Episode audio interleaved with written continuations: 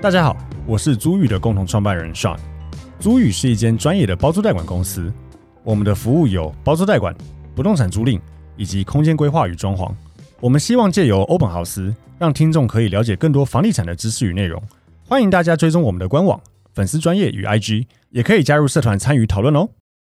Hello，大家好，欢迎大家收听 Open House Open House，我是 Sean。我是 Tim，那今天一样，欢迎大家来收听这个每周一主题的房产周报。那嗯我和 Tim 都会分享几则过去一周跟房市有关的一些新闻，然后也会呃发表一下我们的一些嗯，以我们的专业或是经验的看法，对我本来觉得一周要固定讲三折，到底有没有那么多？哎，其实超多有的，非常 多，其实超级多对鸟其事，对鸟，事也有，或是一些重大政策都有，对对嗯对，所以其实是蛮好的，而蛮好且也帮大家能够及时每周都掌握哦，这周到底台湾的房地产发生了什么事情。是哦，所以我们会帮大家盘点。那今天我们要盘点的三个新闻，我先把呃标题标题都跟大家说嗯一下，第一个是关于最近沸沸扬扬的这个房贷补贴，嗯哦，这是算是近期一个大新闻。房贷补贴到底是什么？然后哪些人受贿？那到底它的问题 bug 啊，我们觉得可能有什么？哦，这是是第一个。那第二个我们会讲的新闻是关于这个，当遇到这个租屋处啊，因修缮，譬如说东西坏掉，因为房东要修而造成不便的时候，造成房客不便了。对，该怎么沟通？，对，房东有没有要赔偿房客？嗯，哦，需要的话又要该怎么沟通？是嗯，那第三个则是，呃，最近有一位房仲用一屋多租的方式诈骗了二十三组的房客，嗯哦，诈骗金额高达四百多万。对，好，那我们就直接进入这个第一则第一新则闻。新闻，行政院现在有所谓的住宅政策的新三件政策，哪三件呢？第一个就是租金补贴的扩大嘛，第二个就是青年购物基金，然后第三个就是今天我们想讨论的关于这个中产以下自用住宅贷款户支持方案的草案。嗯，哦，简单来说就是贷款的补贴了。好、那对它有一些要符合的标准的草案，我这边大概跟大家呃报告一下。第一个就是他要在一百一十二年二月二十八日以前买房子。对哦，第二个是仅有一笔自用性质购物呃购置的住宅贷款，就是这个人他只有一笔自用住宅的贷款，而且他名下只能有一笔房屋的话，嗯，再来就是他的这个一百一十年的家户年所得，嗯哦，要合计在一百二十万元以内。好，然后最后呢，这也是大家一直吵得沸沸扬扬的，对哦，就是原始核贷金额，以台北市来讲，要在八百五十万元以内。哦，房屋换总算价对换算房屋总价大概一千两百万了。对那呃，其他县市的话，核贷金额要在七百万以内，嗯也就是房屋总价大概在一千万以内的房屋才行。那预计补贴的金额会是一次性的补贴哦，大概是诶、不是大概确定的金额，他是说是三万块，嗯好、哦、三万块，然后。要怎么申请呢？就是基本上号称不用特别申请，哦，内政部会根据金管会提供的名册直接拨款到你的银行账户， 哦，还还蛮不错的哈、对然后有一些要注意的地方就是，呃，工业宅、商业宅基本上是不行的，嗯，哦，所以一定要是合法住宅区的呃的住贷宅款，的，嗯使才用可以使用申执请照是住宅，是是是，才可以申请这样子。对，那呃，有人有提出一些质疑，说为什么要限制核贷金额？哦，是因为假设你买地保好了，然后对你也有贷款，然后也补贴三万，虽然那个三万根本没有差啦，但是对这种人来讲，但是就觉得好像不太对他们劲。觉得这是排富了，哎，对对对对对对，针对这件事情，坦白讲，我们刚刚也查了很多资料，但可对能因为它是草案才刚通过的关系，所以基本上都还没有讲的很很明确。对，以我们这些嗯业者来说，专业人士会觉得好多 bug，很多 bug 啊，大家一直提出对房价的质疑，就是对现在哪里有一千两百万台北市的房子没有错，可是二十年前有啊，搞不好没有十年前，搞不好就还10还年可能有前一些，我想一下，今今年是啊，十啊年10前可能有点困难哦了，十啊对五啦， 15到二20年前前，嗯应该有，是可能有，应该说更多这样子的房子。那它的核贷金额是往前无限推吗？如果是的话，那那那就很多了。那就很多啊，嗯，那就很多了，就会被打到的人很多。对，所以到底它有没有限制这个原始核贷金额往前推到什么时间点？我觉得这个蛮关键的。对，呃，我举个最简单的案子好案例好了，我我以之前分享过，我一百零三年的时候，帮我一个客户在延吉街卖掉一个华夏，呃，我记得好像三十二点八平，忘记了，呃，他成交三千万，一平九十一点九还多少嗯对？他民国九十三年的时候买一零三零，对啊，对啊，啊，如果他民国九十年他贷款到现在，对啊，他那个那他时也间的还核是贷领得金额到是是是在这个范围内的啊。对啊对啊所以他，而且他们以以现在年纪，他们应该是退休了。嗯假设那个房子他们也没有卖，然后他们贷款可能没缴完，或是哎缴完但没涂销，不太对确定这个怎么算。对对，那他是不是也可以领得到？对，嗯我们刚刚讲到还有一个涂销，它的认的依据到底是什么？因为涂销的呃这个名词的意思是说，呃，你如果有贷款买房子，你把贷款缴完之后，你可以到地震机关去涂销你在呃地震机关那边有登记，你有跟银行贷款的一个抵押权，抵对抵押权。嗯，对，但平常人是查不到人家目前到底贷款剩多少钱的，对我，们只看得到这个抵押权是多少。嗯，所以政府怎么查？他是真的有办法去银行看大家的贷款余额是多少来去做补贴，还是纯粹看一开始抵押权设定？不知道，不知道 也不知道。对，对啊这他也都没讲。对啊，所以所以我觉得这个会是个第一个最大的问题，到底他的认定时间是什么时候？嗯好，然后再来就是他有提到这个加户年所得一百二十万以内，嗯呃，也有蛮蛮多人提出质疑的，就是现在房子那么贵，真的买得起的房子的人，应该家庭年所得也不低，可对啊能夫妻双薪也有一个一很百容易就破对一百二啊！对你双薪，呃，其实一个人月薪才五万块就过了。对对啊呃，所以所以其实蛮容易会超过的是哦，所以会不会就是稍微有一点点，他号称中产阶级，但是其实现在的中产，再来讲可能收入会超过这对个对了对，那就变成说领不到。对啊，会不会就像你讲的，补到那些已经退休的长辈，因为他没有薪资收入？但它有一个限制是那个名下只有一户房子，然哦后这个也我也想提出一个呃问题，就是说他怎么认定？呃，对我所以怎么认定是说他是自己名下。而已吗？还是他会延伸到你的直系亲属，譬如说对你的爸爸妈妈？我我我讲这个最最主要就是，譬如说，好，假设我、我太太、我两个小孩、我两个爸妈名下各自都有房子，对，那但是只有我确实是一间，而且有一间的自用贷款，这样子算吗？算吗因为怎么听都觉得这样不应该算， 对啊，对，所以这个有没有讲清楚说到底是限制到几等亲？我相信呃一定会有在，它会有更严谨的对法条出来啦。嗯那如果有更新，我们会再跟大家补充。是是但是目。前这个新闻看起来就是漏洞百出、啊。嗯，应该是说他可能没有讲的太清楚，不然对也有可能是新闻他没有像，因为毕竟不是业者嘛，他们可能对没有把它问到非常的细。是对，所以这是我们提出的质疑。然后也要注意一下，就是除了名下只有一户房子之外，也只能仅能有一笔的自用性质的住宅贷款，所以而且重点是自用，对，所以呃，你不能是出租、营业嗯等等的。不过这个就蛮有趣的，我想一下哦，他等于说。他要怎么认定？他要认定说这个房子确定是申请自用且过了才给你吗，可能吧。它的房屋税、地价税沿用自用，嗯，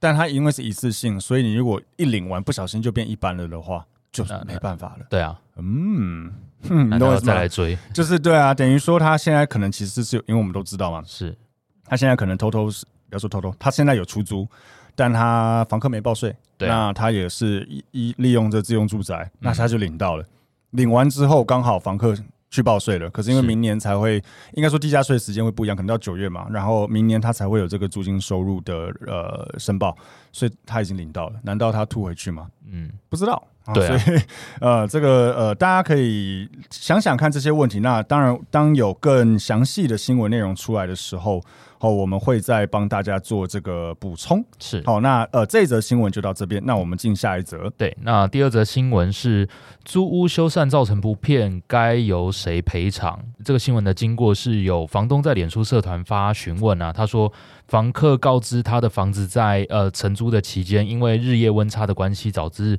地板的瓷砖有隆起，需要修缮。那因为是天灾造成的，所以呃屋主这边是愿意修缮的，但是房客却说呃修缮期间会造成他居住时候的不便，他希望屋主给予赔偿。那这屋主就觉得很纳闷了，那那那为什么我修了我还要多赔你？那我是不是干脆不修？嗯，对，那针对这个问题，其实我们常常遇到了。对对， 我们这个蛮常遇到的，嗯所以可以跟大家大概解释一下。一般来说啊，你承租房子，呃，房子本身因为天灾地变造成的修缮，那理所当然是屋主这边要去做赔偿，呃嗯呃，不是修缮了，修缮，屋主这边边该去做修缮的，这嗯嗯嗯没有问题。但修缮的时候造成不便的话，屋主是不是有义务要赔偿给租客？实物上呢，应该算是要。我有印象比较深刻的有几次，之前我们演艺界的一个案子，嗯对，我记得是才租掉没多久，它全新装潢哦，对，但。不太确，因为当初装潢不是我们做的，先、嗯先讲一下， 装潢不是我们做的，所以他一入住之后，我不太确定他的那个排水管线是怎么弄的。是，反正一入住一开始没多久就开始那个水管会倒流，对，后来屋主，但屋主那个屋主人也很好，他也嗯愿意修，但就是要打一些管线。对，可是对那些房客来讲，会觉得靠啊，我就刚搬来啊，又现在又不能住。对，对我记得那个时候，那个屋主就补贴他们呃住饭店的钱，包括之前那个我们有另外地方也是厕所都到楼下，整个厕所打掉起来，经过过年，所以啊对弄了大概快一个月。我们好像是不是也有让他便宜住我们另外一间房子？我大印象概中跟大、嗯家说一下，通常有几种呃实物上的方式解决啦，就像像刚刚讲的，之前有呃说要补贴饭店嗯去住几天，那这个听起来好像非常合理，但是实物上会遇到是那饭店是谁定？应该说饭店的金额是怎么我怎记么得决我们定？那个时候的处理方式，一个方向是屋主定，不然就大家讲好一个限额，对不然对就对定个什么万豪是嘛，你对你。订个五星级饭店，然后你说你要屋主出，那一个晚上搞不好我住低个你一 个五月租天金万。豪总统套房，对对，那不行不行，嗯，，对，所以通常我们在做中介途中，我们针对这种事情，第一就是呃居住家附近相对呃 CP 值正合常、理的合理的饭店，，这个天数大家也都知道的情况之下、嗯，来去做定啊，不然另外一个方式就是啊租金按天数去做折折免，对，这样也可以，这个是嗯很比较公允的方式。嗯，对，因为你租，举例来说，你租一个一万五的套房，那中间可能半个月你是没有办法使用你的房间的，嗯，那屋主就是折免半个月的租金，让你先住呃外面，不管你睡朋友家或干嘛，嗯但至少这样子是让你有一个方便。那屋主也没有这些收入，他赶快把东西修对，好。就这这段时间你没住到，我不算你钱，对这也是一对种对做法之类的，对，嗯这个是比较双方可以接受，但你说要直接订饭店不是不行，但你提出只要双方能接受，那那个饭店的金额是屋主也认可的，那就可以。嗯，对，，但前提这个都是要沟通啦。那你说这有没有办法在租约的时候就明定清楚？呃，我我直接跟你说，没有人在租约的时候去你这些东西，我觉得蛮难的，超难。嗯，我觉得蛮难的，因为因为坏掉的各种可能性千奇百怪，而且你还要再去定义说这个坏掉的状况是不是真的造成房子不能住。嗯，我们也遇过那个瓷砖整个爆掉过、对啊整个隆起这样，哦，那很夸张。呃，那个是真的不能住。对然后也有遇过厕所直接落到楼下，整个厕所完全重新打掉，那个也不能住。对，但是如果是一些比较，还好的状况，就譬如说，像我们遇过什么，好好老鼠好了，嗯老鼠那个房东也想修，对，但想抓啦，想抓啦，不是想修，那也算修缮的一种啊，对我觉得对。可是正在抓老鼠这段过程中，嗯房子能不能住？可以啊。原则上可以，可是当然房客可能可以主张说不行，对，所以这个就他会有觉点得影响到他的睡眠，但屋主也可以来去主张说啊，搞不好是你卫生习惯不好，对对造对成对，有老鼠这，就很模糊了。对，，这超级模糊的。嗯所以你说这些是不是在租约一开始都可以讲清楚？不可能。我觉得嗯很难，那会变成一本字典，而且大家一定 会不开心，签不完的。嗯。嗯嗯嗯，对，所以我觉得这种东西就是遇到了，那就好好沟通了。对，我觉得好好沟通很重要。就像 Tim 刚才讲的，如果就是现阶段好，你呃有一方捍卫自己的权利，OK，对但到期要么房客不续不跟你住了，要么屋主不续给你，对啊也没有比较好。，对，因为以嗯台湾的呃租赁专法租约，当然是相对保障房客嗯的，嗯这是大家都知道的事情嗯。但屋主最大的权利就是啊，他可以到期不租嘛。对，对啊，这是房房子是他，他本来就有这个权啊那当然利。房客也可以到期不住了。对对对对这是对双方的自由嘛。是，嗯但搬家来说，对房客一定是麻烦度比较高啦。对了，所以、嗯呃，我觉得就是在理性的跟屋主沟通，那取得一个双方都能接受的共识，大家都会觉得呃自己有道理，嗯但是就就理性的去找到一个平衡点最重要。我记得我们好像有遇过，嗯，就是我忘记是坏掉什么东西，然后房客很不配合修缮，有可能是不因为在配合他啊房子内嘛。，对啊，然后他的时间他又是常常漏水啊，嗯，可能是呃我们漏到邻居或邻居漏进来，他跟我们反映了，但不要说他不不愿意配合了，他的时间真的没有办法配合，配合不来对，配合不来。嗯但他也极度排斥让我们在他不在的时候要进房子里嗯面。嗯那你不愿意配合的情况之下，屋主又有意愿修缮，那你说这个要再来反过来求偿就没有道嗯，理就。很靠腰了。对嗯，因为屋主想修啊，对，啊是你不配合，你不，配合， 对啊，这嗯这不止靠腰，你要再去跟屋主要求要赔偿是赔不到的，绝对呃，我觉得会蛮难的，对，因为你会有这些对话记录。而而且这个也要稍微小心，就是说以漏水举例来讲嗯好了，就是如果你延迟这个修缮时间，导致楼下的修缮的费用变高，或是对好假设楼下刚好放了什么古董钢琴对啊一千对啊万漏坏，这算谁的？他因只为要能列举，他可以跟你求偿。因为如果本来没漏那么厉害是啊你，他房东想要赶着修啊，你不让他修，等一下真的一个台风来砰炸对掉，那这个时候他修缮金额瞬间变三倍，对，那算谁的？是对，所以这个我觉得，呃，以房客来讲也要注意，然后再来也是也是理性啦，是就是人家是是有诚意想修，那你也大家尽量互相配合会比较好啦。对。如果你真的觉得影响非常大，你这样子不不快乐，嗯，那就是协调先解约。哦也你行，你搬走了，那嗯房子空下来，屋主爱怎么修就怎么修。对对，那就跟你无关了嘛。对，而且嗯以这样子为前提，跟屋主谈说要提早解约，原则上屋主不太会说要再去谈违约金什么的，因为他要赶快把东西修好。看房东的个性 啊坦白对讲对对对，但但我们也会建议房东们，就是呃，如果有这样的事情，真的要大修，嗯，呃，就以以以能修好，因为修好了还是可以租给别人嘛。是对，所以不一定要在尤这种其时候是像我们刚刚讲的漏水问题，有的时候就是房客不配合，导致你楼下真的会越来越严重。会有会有未来的嗯装潢跟你去索赔，哦，那个更更大条。嗯，还有他的个人物品对那些的，所以没必要为了这个跟房客去扣那个一点点押金一，个月而已，对什么的一两万、两三万没有是意义现在了。装潢那么贵。嗯嗯嗯。 OK，、那我们第二个新闻就到这边，那好接下来进入第三则新闻。好，第三则新闻是在讲一个房仲一屋多租的诈骗案例，嗯就是呢，有一位房仲自己经营中介公司，但因欠下不少债务，所以就动了歪脑筋到房客的房子上。嗯，他得知房子 客户的房子要出租后，就主动要求帮忙装修，嗯，就是房仲要求那个跟屋主说，他可以主动帮他装修，是却趁着装修期的空档上网招租，更以缴清一年房租、免费住一个月的优惠招揽租客啊！受害者总共有二十三位，嗯总诈骗金额高达四百多万，而且呢，这个房仲还很屌，他后来还把诈骗来的钱拿去买保时捷，啊，结果自撞，车头直接全毁。对，算恶有恶报，蛮好笑的。 对，不过这件事情就反映到，就是我们之前其实也录过几处关于这个是租屋诈骗这件事情。对，对，那第一个问题就是说，如果真的委托房子，呃，委托中介了，不管是出租房子也好，或是呃，请他帮忙，因为我们公司也会帮客户做装修嘛。对对，委托这样子的公司在做事情的时候，如何避免自己的房子被恶意的房仲拿去一屋多租嘞？嗯，我觉得屋主这边能做的，呃，很难去全全方面的去防堵。但嗯首先，当然，呃，不管是屋主或承租方，重要的就是你要确认这个中介他的公司跟他的背景是状况好的。嗯嗯所谓状况好，不是说我要身家调查什么的，就至少他名片是哪一间中介公司。那现在通讯很发达，你可以直接上网去查这个公司有没有这位营业人大不了打登电记话在去问对，嗯，打电话去问，再次确认，以及你委托他呃出租房子或干嘛，你有没有明确的这间公司的委托书？嗯，委托书，然后呃上面有他们的经纪人大小章、公司的大小章。这个时候我也真的想讲一下对，很多屋主都不愿意签委托书给，对啊就是叫中介帮他租，但是不愿意签委托书，是我是真的呼吁一下，请这些屋主们委托书要签，这样子是保障自己。你也是保障自己、啊，对，线上签约很方便，对啊你就链接发过来，手机签一签给人家啊就好了啊。而且中介拿你的名字跟身份证、电话，说真的也不能干嘛、不太能干嘛对啦。啊所以屋主自己本身可以去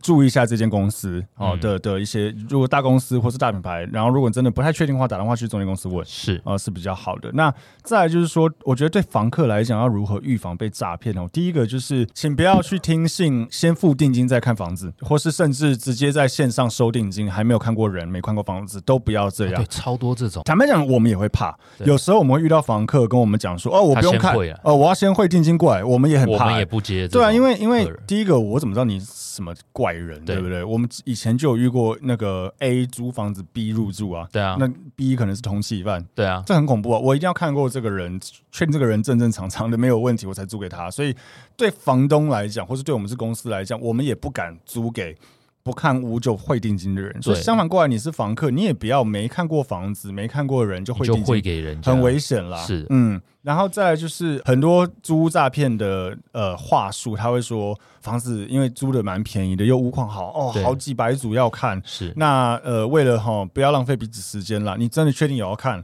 哦？你先付个定金过来表示诚意。那对到时候如果不要，我会退给你。这种话都不要这种听的诳人啊！，这这种这就是都在诓人，都不要。你就是约可以看，就是现场看。你一定要这样，那我就不看是的，哦，一定要秉持这个逻这个原则。嗯，然后再来就是什么缴清一年房租免费住一个月，我觉得这个不是不可能，有呃不是不可能，对但，实物上真的不是不可能，确实，我觉得有一点点危险，尤其如果对方是中介的话，嗯我觉得可能也要跟他确认一下，这是不是屋主确定的意愿，因为对啊，呃，合约签下去就会有这些内容在里面嘛。对，对，所以确定啊，那是不是说